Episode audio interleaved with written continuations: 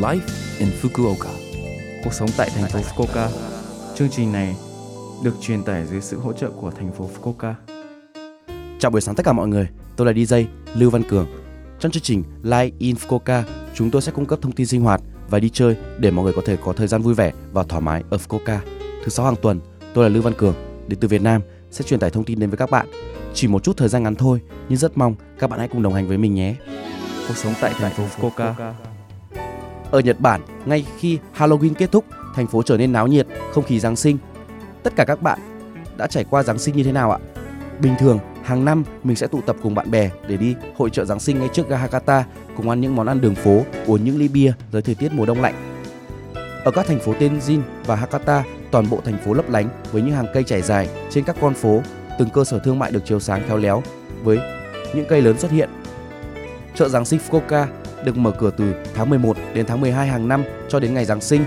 Đây là một truyền thống mùa đông của Fukuoka được tổ chức đồng thời ở khu vực Hakata và Tenjin. Đây là chợ Giáng sinh lớn nhất ở Nhật Bản với nhiều cửa hàng được xếp ngay ngắn ở quảng trường. Đây là một sự kiện mà bạn có thể thưởng thức đồ uống ấm áp như rượu ngâm, sô cô la nóng và đồ ăn ngon giữa ánh sáng và trang trí Giáng sinh. Chủ đề của năm nay là Ánh sáng và những điều ước Hakata Station Plaza Fudeai Hidoba của Tenjin ở phía trước tòa thị chính Fukuoka.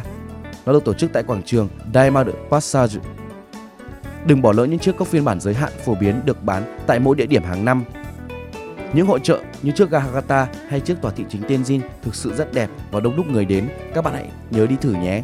Ngoài ra, khu vực Nakatsu và công viên trung tâm Tenjin mở cửa từ 5 giờ chiều đến nửa đêm. Hàng cây trên đường được thắp sáng và đây dường như là một địa điểm chiếu sáng mới ở Fukuoka. Trong khoảng một tháng cho đến Giáng sinh với thành phố lấp lánh và các sự kiện, mọi người hãy tận hưởng Giáng sinh của riêng mình ở Fukuoka nhé. Cuộc sống Fukuoka. Số like in Fukuoka tuần này mọi người cảm thấy thế nào ạ? Rất nhiều thông tin bối phải không ạ? Số phát sóng này lúc nào cũng có thể nghe bằng postcard. Ngoài ra, mọi người cũng có thể biết về nội dung truyền tải trên blog. Mọi người hãy xem qua trong chương trình từ trang chủ của lớp FM. Ngoài ra, chúng tôi cũng đang tìm kiếm các thông điệp gửi đến chương trình. Không quan trọng nếu bạn muốn viết một tin nhắn cho tôi hoặc một nhà hàng Việt Nam mà bạn thích, địa chỉ email là 761 a lớpfm.co.jp. Cuối cùng, tôi xin phép gửi đến mọi người bài Cưới không chốt nha của ca sĩ Út Nhị Milo để chia tay mọi người. Chúc mọi người một ngày vui vẻ. Hẹn gặp lại mọi người vào tuần sau.